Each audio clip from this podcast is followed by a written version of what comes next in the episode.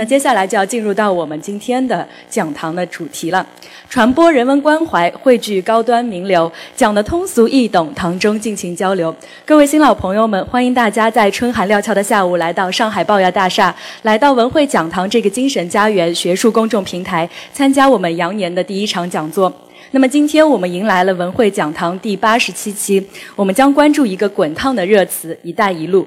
那么什么是一带一路呢？一带一路率先是由国家主席在二零一三年的外事访问当中提出来的，在这一年半当中有各种各样的解读，比如说如何理解是国内国际两个高度的统筹。为什么不能把它比方成马歇尔计划？战略层面如何来进入到实践的层面？我们都不是从事经济工作的，有没有必要去了解那么清楚当中到底是怎么样一回事儿呢？那么今天我们请来了权威的解读者，首先有请从北京远道而来的主讲嘉宾，中国社科院亚太与全球战略研究院院长李向阳博士，有请。上周六下午，讲堂听众也享受了一次国家和上海市领导人的准待遇，听了李向阳逻辑清晰、分析到位的主题演讲。在接下来的这段音频里，主讲嘉宾中国社科院亚太与全球战略研究院院长李向阳论述了一带一路的定位。作为基本定位，李向阳认为，首先是中国周边战略的依托平台，比如美国对中国崛起是啥态度？中国对自己是啥定位？美国这个老牌霸主会采取哪种方法应对中国这样的潜在竞争者呢？美国的态度又如何搅动了中国周边国家？中国周边国家为何对我们若即若离？明白了这些，你对清城汇拢的周边战略就有感性认识了，“一带一路”的平台作用也就显得非同小可。我给今为今天汇报的题目就是“一带一路”定基本定位、内涵及需要优先处理的问题。我们知道，从二零一三年总书记提出“一带一路”主张之后，那么到现在已经有一年半的时间了。在这一年半里面，呃，国家层面的一带一路规划可以说已经完成，因为呃内部版的已经下发。那么公开版的等待着“一带一路”的白皮书的发布，但不管怎么着，二零一五年将是一带一路的实施之年。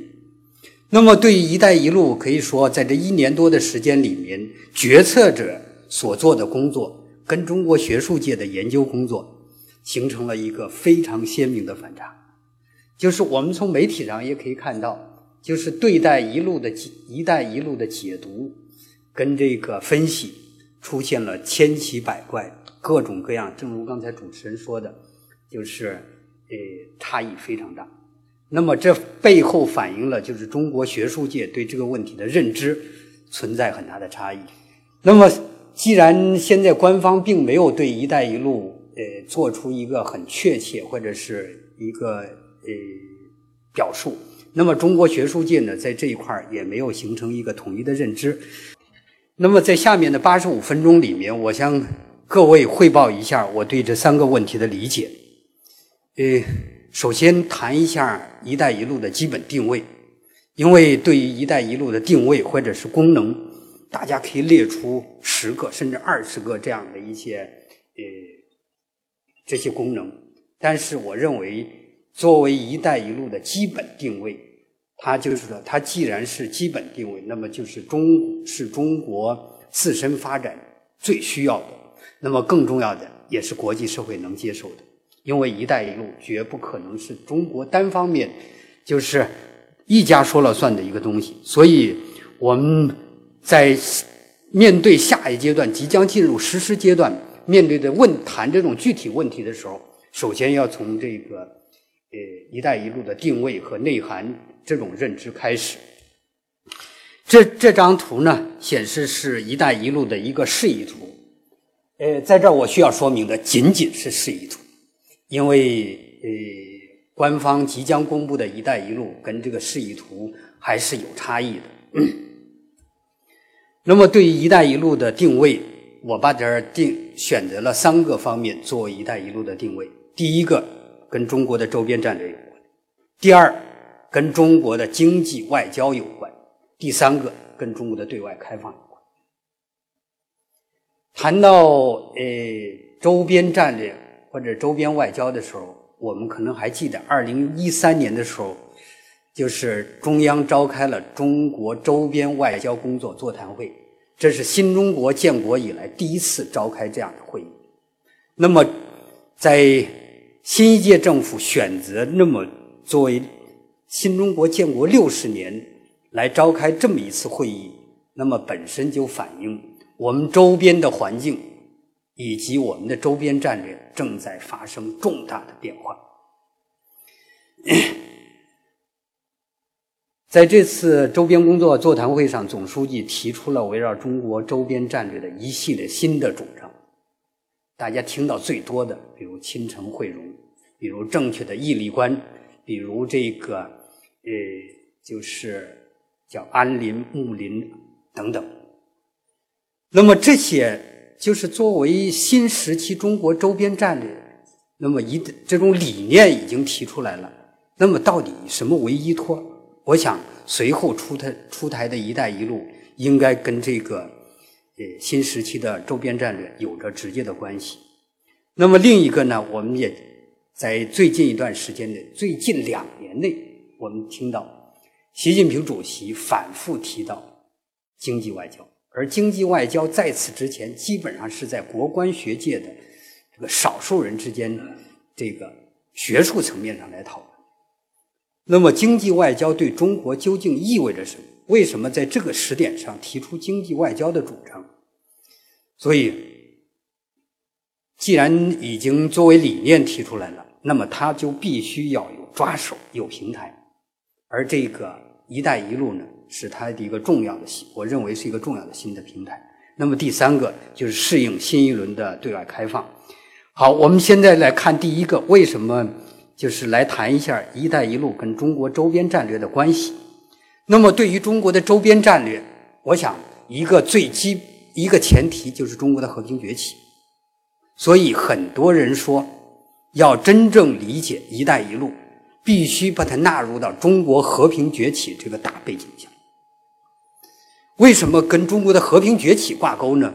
就是中国随着最近几年，随着经济增长，经济总量越来越大。注意，我在这强调是总量，因为人均我们还排在世界的呃七八十位，而我们的总量在二零一四年的时候，国上半年一次，下半年一次，上半年是国世界银行，下半年是国际货币基金组织认为，按照购买力评价，中国的经济总量。二零一四年底已经超越美国，成为世界第一。虽然我们官方没有认可这个世界第一，但是，呃，无论世界第一还是世界第二，那么这意味着什么呢？意味着中国自身的发展已经不再是自己的事情。也就是说，中国的经济发展、中国的和平崛起具有世界的意义。大家可能看这张图。看这张照片，有点觉得你是不是在调侃？在哪儿弄到这么一张，就这个一一张图？哎，我告诉大家，这是一本在二零一二年美国出版的一本很严肃的经济一个经济学著作的封面。哎，我记得我上次来的时候，呃，上海的一位朋友告诉我说，上海一个哪家出版社在两年前出版了翻译了这本书。当然，翻译过的名字跟原文的名字不一样。这本书的名字原文叫《日食：生活在中国支配下的世界》，作者呢是美国皮特森国际经济研究所的一个非常知名的印度裔的经济学家。那么，在他之所以选择这么这么一张照片做呃封面，那么以选择这样一个题目。作为他展望未来十年、二十年全球格局变化的一个方向，那么反映了美国的精英阶层对于中国的崛起已不再是处在一个学术层面的关注，而是成为一个国家战略层面的一个关注。那么，这是这张这本书里面摘录的一个呃一个简略图，从这里面可以看到，在。第一列里头，一八七零年的时候，按照综合经济综合实力排在前三位的是英国、当时的德国以及法国。到一九七三年的时候，排在前三位的是美国、日本，当时的联邦德国。而到一零年的时候，二零一零年的时候，我们知道，二零一零年中国的经济规模，中按照名义汇按照汇率计算，也已经超过日本，成为世界第二。那么，它这个是按照综合的有三个指标综合的经济实力，第一是美国，第二是中国，第三是日本。那么到二零三零年的时候，毫无疑问，中国的经济总量、综合经济综合实力将成为世界第一。那么可以说，这种这么一个大的判断，意味着中国对世界的影响越来越大。那么这张图呢，是在两个月前，也就是在元旦之后，就是说当时引用的一句话，奥巴马说：“说中国正在全球经济增长最快的地区制定全球的规则，这是美国所无法接受的。”因此，美国应该，美国需要的什么？美国来继续主导这个地区规则的制定。那么这段话是在什么条件下说的呢？是奥巴马要向参众两院授予他自贸区谈判的快车道谈判权。而这两个自贸区谈判是什么呢？这就是大家谈的很多的 TPP 跟 TDIP。这可以说，这是美国最高领导人面对谈到 TPP 跟 TTIP 的时候，他的真正目标的一个最明确表述。也就是说，美国推出 TPP，在欧洲推提出 TTIP，目的是为了继续主导全球经全球经济的规则；而在亚洲的 TPP，很主要应对的是防止中国主导这个地区的规则的制定。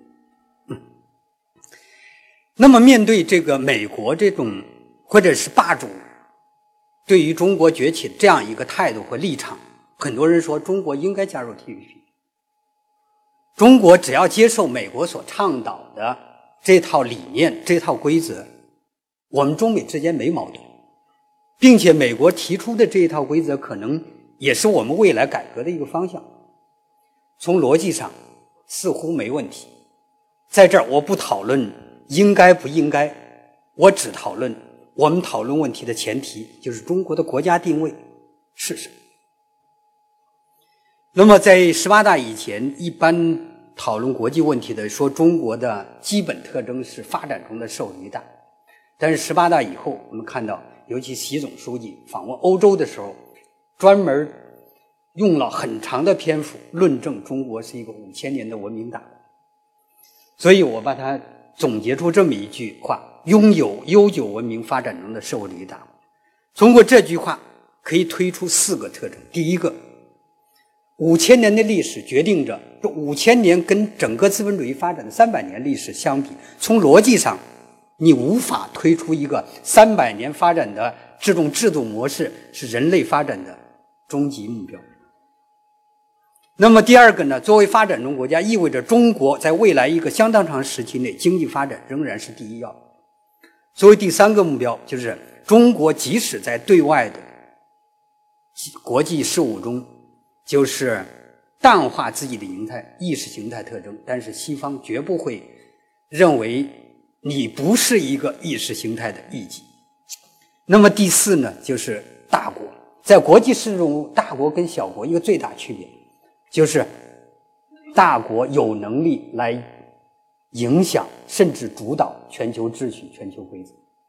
比如说，阿联酋或者是亚洲的新加坡，经济增长人均 GDP 很高，那么外部世界看它最多，哎呦，这个地区这个国家发展很不错，老百姓说这个很富，但是除此之外，他再不会对你做更多的关注。因为世界上人均 GDP 的国家都不是大国，而对中国来说呢，一个人均 GDP 排在世界八十位的一个国家，但是总量已经成为世界第一。而对外，而对外部世界来说呢，你的人均、你的总量比人均更加重要，因为你是一个大国。你这种人均、这种总，你尽管人均还是八十位，但是你的总量已经成为世界第二、第一的时候，那么。就会出现一个问题，就是崛起后的中国要干啥？那么理论上呢，我们说霸主对中国这种和平崛起有四种选择，一种呢就是把中国纳入到现行的国际体系内，有人形象的把它称之为说要把让中国人入党，就是这种并不是一个调侃。在二零零一年中国加入 WTO 的时候，整个西方世界对中国的期望就是如此，就希望中国加入 WTO 以后，中国的经济改革，进而政治体制改革向西方趋同。但是经过十年的过渡过渡期，人们发现，就是狼没有把狼没来，而是中国人把狼吃掉了。那么在西方人最后得出一个结论，说中国是个实用主义者。对他有用的规则他遵守，对他没用的规则、不利的规则他不遵守，并且由于中国加入多边贸易体制，他们认为 WTO 乌拉圭回合之所以谈不成，是因为中国跟一批发展中国家进入以后，阻碍了多边贸易谈判。因为乌拉圭回合本来应该三到四年，现在十四年。那么一方面，现有的规则对你没有约束力。另一方面，制定新规则，你又不合作；而在现行的规则下，我又拿你没办法。出路在什么呢？只能另起炉灶，就是找我的志同道合者，制定全球新的规则。就是我们刚才提到的，美国推出的 TPP 跟 TTIP，应该是在这么一个背景下出现的。但是前提，中国在初始阶段不能让它加入。只有等这些规则、这种新的规则谈完以后，那么对中国以及一系列这种所谓跟他不是志同道合的新兴经济体来说，要么接受规则，要么你就排除在外。所以很多人担心 TTP、TPP 跟 TTIP 出现完成之后，发展中国家会面临着所谓的二次入世。那么第三个选择呢？就是扰乱中国的周边，因为中国的和平崛起，中国成为世界大国。如果你周边国家你说搞不定，别说别人不相，您自己都不相信，你是你已经实现了和平崛起。当然，第四点呢，这就是官方常说的，就是西化中国。如果说刚才谈的是世界霸主对中国和平崛起的话，那么我们来看一个有趣的调查，这是在二零一一年。对世界主要发达国家一个最简单的问题就是：未来十年中国是不是会超过美国？在美国人看来，肯定是心态是是很矛盾的。所以美国人的回答大致是是是对半的。那么到欧洲大国里面呢，基本上多数人认为中国肯定会超过美国，但唯独一个发展发达国家日本。这中间，他这个日本国民对这个中国超越美国的判断，跟其他发达国家方向是反的。其他国家之间只是程度的差异，就是百分比的差异，而唯独日本认为，真正会超越中国的，中国会超越美国只有百分之三十七，而认为不会超越美国的达到百分之六十。为什么会出现这么一个，就是方向性的而不是程度上的差异？那么我把它归结为，就因为它是中国的邻国，所以面对中国的崛起，中国的邻国大致可以分成三类。一类呢，就是原来是对中国是一个俯视的，像日本，他对于中国的崛起是一种这种心态是一个非常矛盾。所以在二零一一年中国超越日本以后，很多人说中日关系。这是出现了一个近代史上的一个转折，也就是甲午战争以来是一个转折。因为甲午战争过去一百年来，日本人看中国一直是俯视，那么由此将进入一个仰视的，从一个人看另一个人，从俯视到仰视，这个心态的转变是非常非常难的。所以，如果把中日目前的这种矛盾放到这么一个背景下，我们就能够理解中日关系这种。矛盾的结构性特征。那么第二类呢，就是跟中国能够相抗衡的一类国家，像印度。印度是大国里面唯一增长率唯一能跟中国相媲美的。那么对于这一类的国家呢，对中国和平崛起的判断也非常特殊。很在最近两年，很多在一些中立的一些问卷调查，在印度，他们认为印度人对中国的和平崛起是一种跟其他亚洲国家都不一样。前些年说有一个笑话，说印度说了，我们赶紧的发展，要不然过两年上海就赶上孟买了。这两年呢，可能中印关系比较了解这种信息了解多了，这种笑话不太会说了。但是它反映出这么一个这种这一类跟中国国力这个人口国土相相似的国家的一个一个心态。那么第三类国家就是中小国家，他们希望能从中国和平崛起、经济发展中获得巨大的经济上受益，但是他们担心。这种经济上的依赖，有可能会在政治上的依附。所以，面对美国的重返亚太也好，亚太再平衡也好，这些国家可以说是采取了前所未有的欢迎这个局面、这个心态。这张图呢，这是奥巴马上第一次访问缅甸，缅甸的僧人的一张照片，题目“热烈欢迎奥巴马总统”。为什么选择这张照片呢？一般说，僧人是不关心政治的。那么，在亚洲最封闭的一个国家，最不应该关心政治的这么一个群体，对待美国的回归，采取这么一个立场，你就可想而知，我们周边国家对美国重返亚太是一个什么样的心态。一方面，他们希望。中国能够从中国的和平发展这种快速经济增长中获益，但是另一方面，希望区域外大能够来平衡、来制衡中国，防止中国在这个地区一家独大。那么我们看，再看这几张，这张图呢是在南海地区的专有经济区的划分，在这里头没有画我的我们的九段线。我们对九段线的范围很熟悉，你看周边南海周边的国家，几乎把我们九段线的范围封光了。不仅封光，封光以后他们自己都有冲突。那么这张图呢，是在东海防空识别区，红颜色呢就是中日防空识别区的重叠区。重叠区意味着什么呢？重叠区意味着。双方在这个区域内是有可能擦枪走火，因为这是双方都认为是自己的防空识别区。那么这是东海、南海，那么再往南亚，我们看到这是在陆地一个，就是可以说大国里面唯一一个没划定国界的中印的边境冲突，从西段到中段到东段。以至于前不去年的时候，习主席访问印度的前一周，印度的媒体还在炒作中国的军队越过了实际控制线。那么时不时的，我们就看到印度这个中印在领土问题上的这些争端。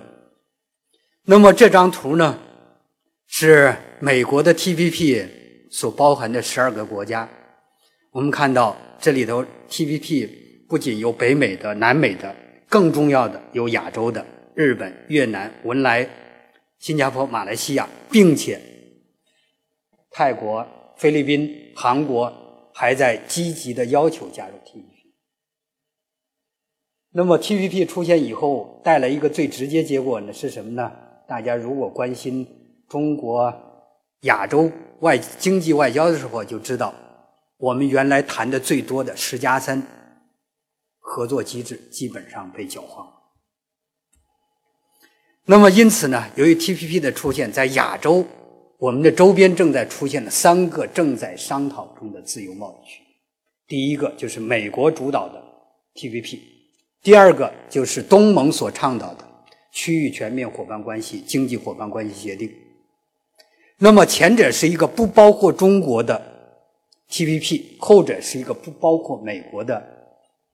自贸区。那么第三个呢，就是处在一个谈了很多年，但仍然没有结果，未来可能仍然没有结果。我把它称之为有可能会一场没有终点的马拉松比赛的中日韩自贸区。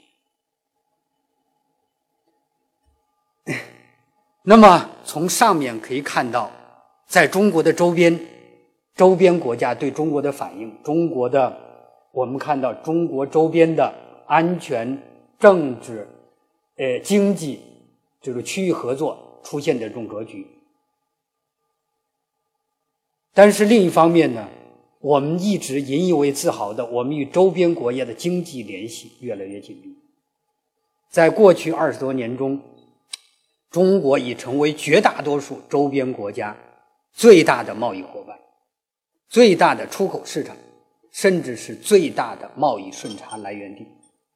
但是，从统计上来看，就是很多这种问卷调查、第三方问卷，周边国家对中国的好感度至少没有同步的增加，甚至出现相反的一个走势。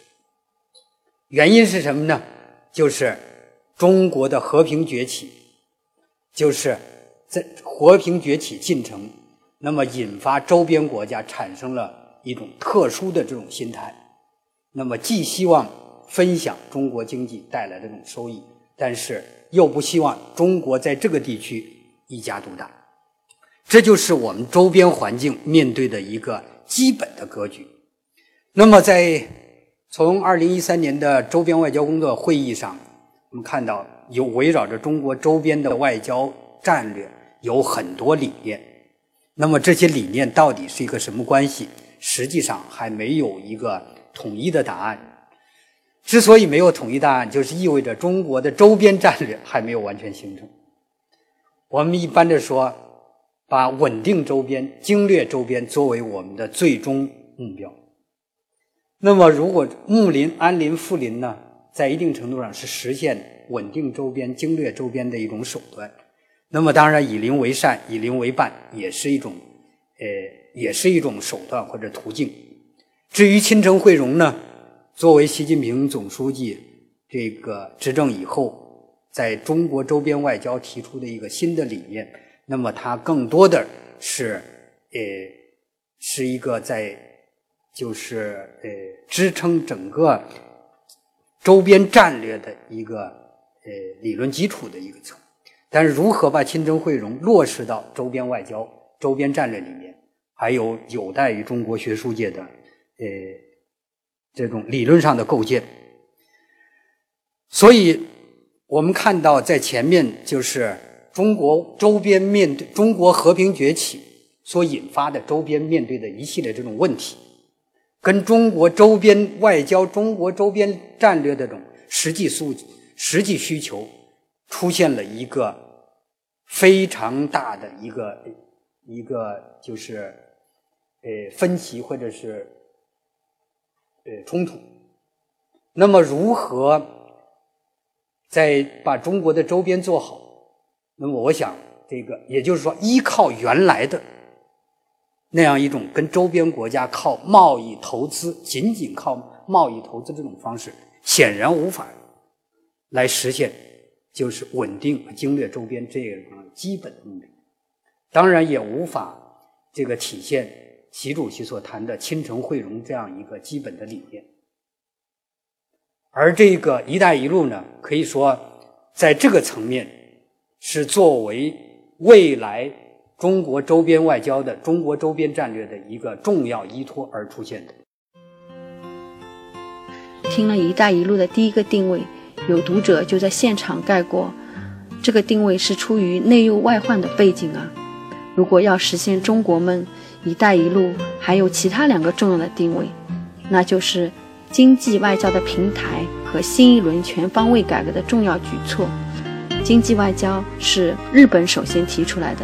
美国在自贸区设计中做得非常充分，而新一轮改革开放是基于中国2001年入市以后，经过十年已经用完了这次改革的红利，所以在经济学家2012年就提出下一轮的全面开放在哪里呢？李向阳得出结论：“一带一路就是在探索这个方向。所以，即便不从事经济工作，对“一带一路”也该有所理解。那么，第二个定位呢，就是经济外交。在此之前，我们听到最多的一个说法，在外交上就是“经济为外，外交为经济服务”。但是最近两年，包括中央经济工作会议，包括呃这个一系列这种经济层面的这种呃总书记的讲话，反复提到经济外交。那么，究竟经济外交是什么？在这儿，我不打算跟各位去谈这个概念层面的问题。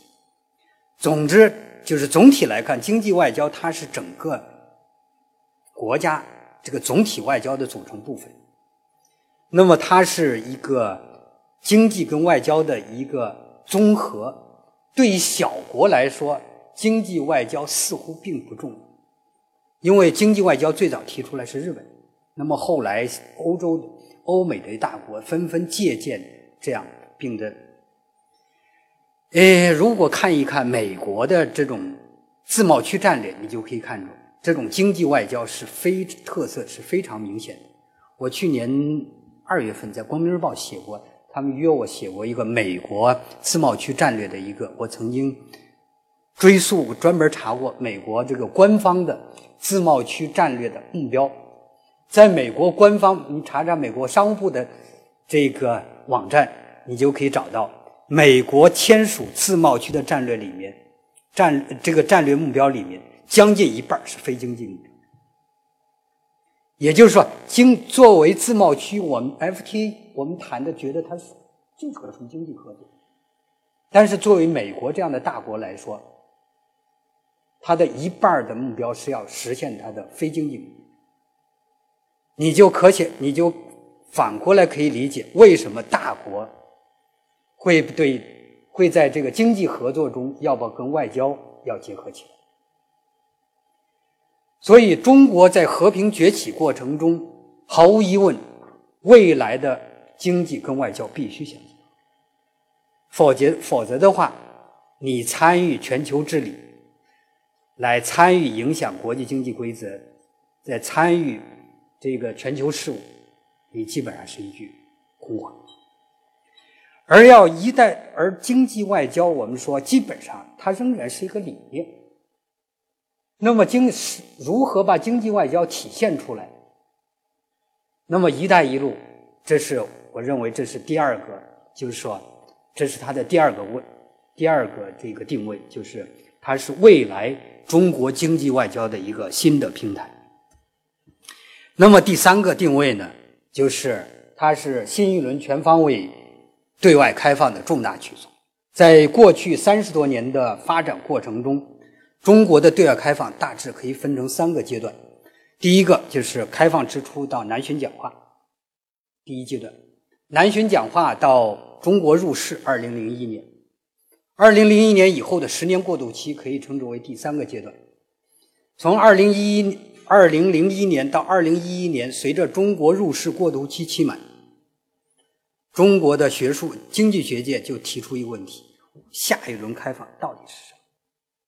因为过渡期结束，意味着开放对中给中国经济增长带来的红利已经实现，所以在十八届三中全会的时候，我们看到已经明确提出来，就是中国推动中国新一轮全方位对外开放的问题。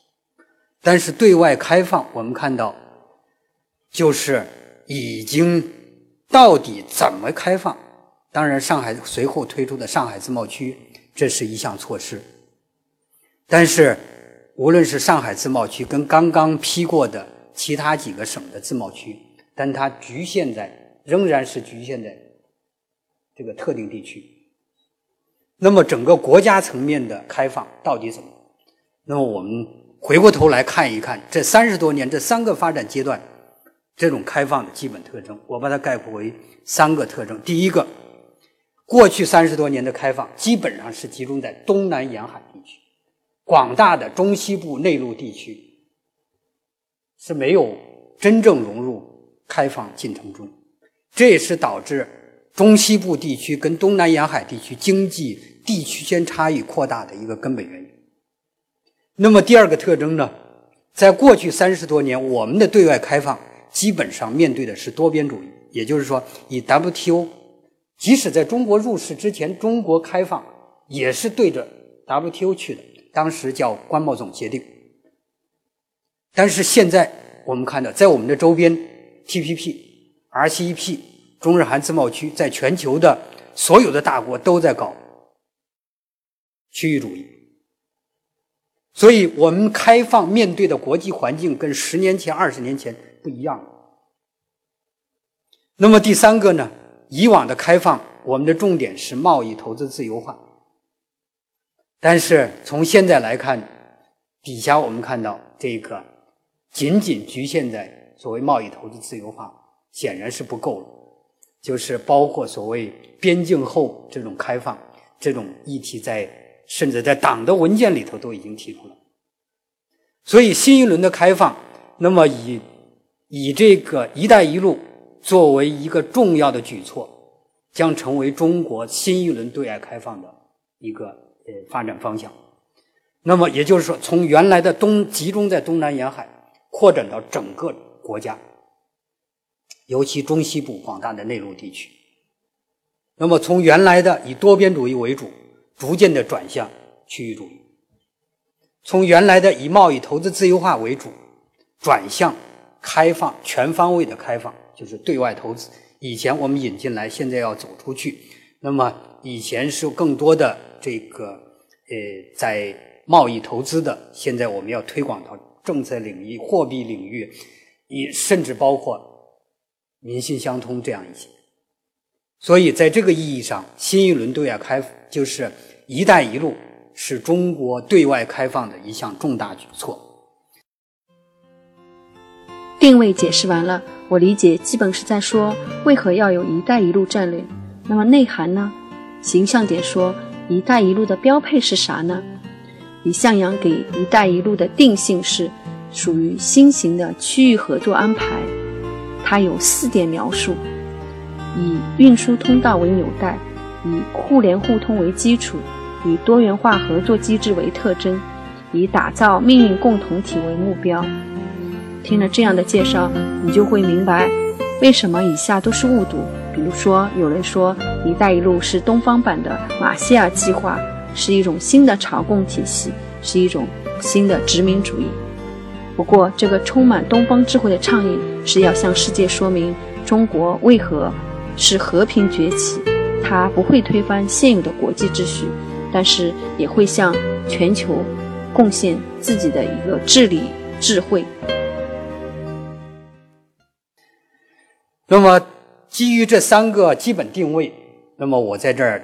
看，再来看，跟各位汇报一下第二个问题，就是“一带一路”到内涵是什么？我们官方说“一带一路”是一个理念，是一个倡议。那么你这个倡议，你不能只在倡议这个层面上来做事儿。那么你究竟要建一个自由贸易区，还是建一个关税同盟，还是建一个共同市场，还是建一个什么？类似这样的一个国际组织，我们说都不是。那么到底是什么？你不能都采取否定的。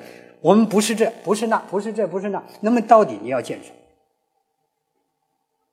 那么他说，美国人关心的第二个问题，美国智库关心的就是说，“一带一路”投资有没有有没有可持？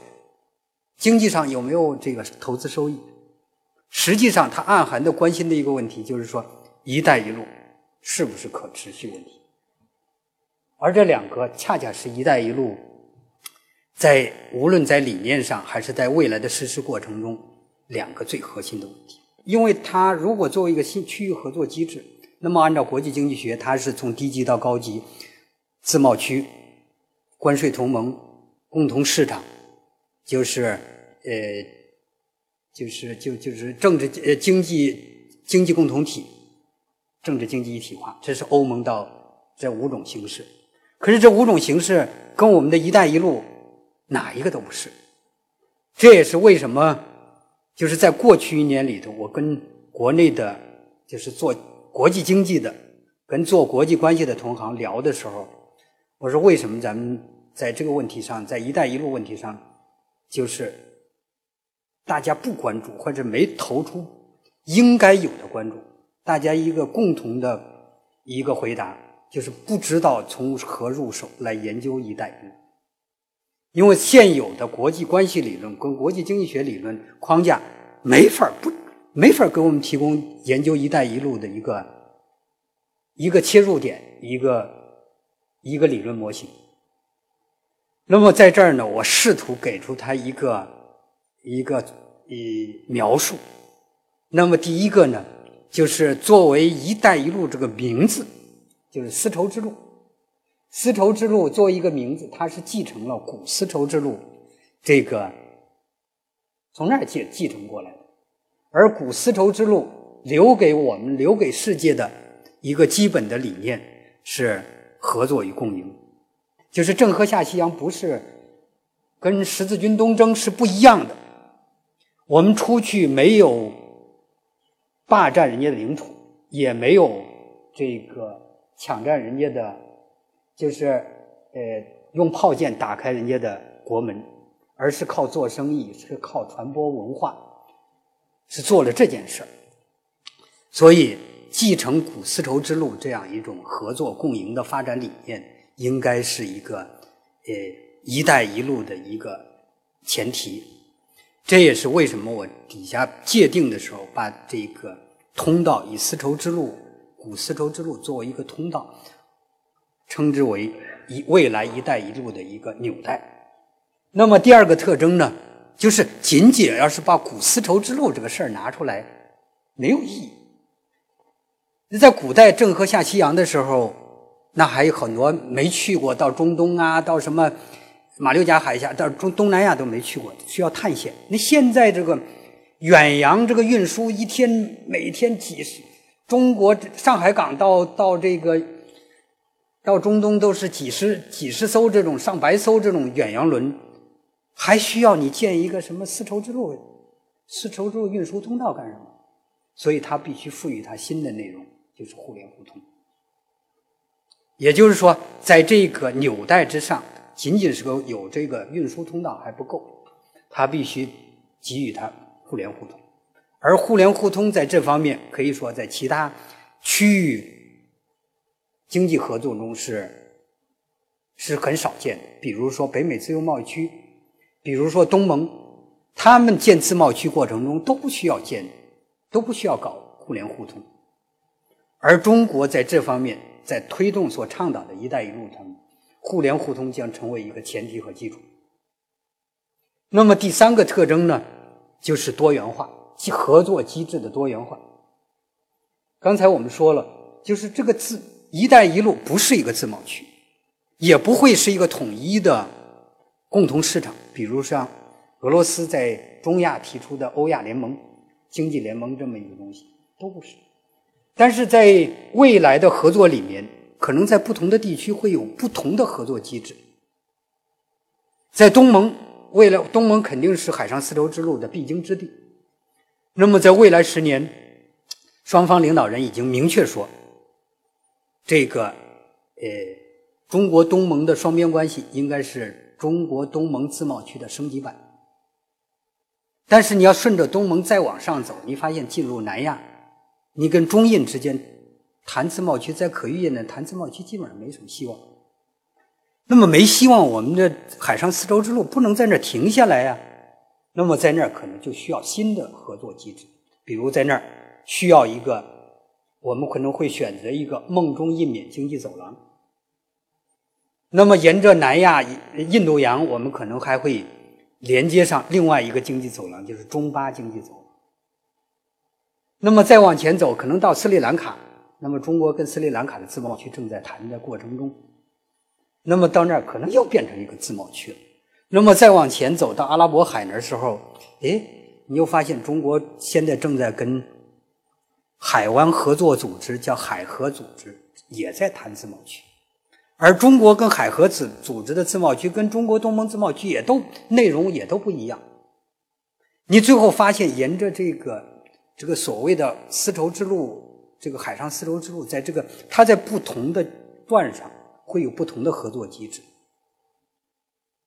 所以这种多元化的合作机制将成为“一带一路”的一个重要。这在世界其他地区的区域合作中都不存在，没有说在一个框架里面有多种合作机制，这是很荒谬。但是，这可能是恰恰适应适应了亚洲发展的多元性。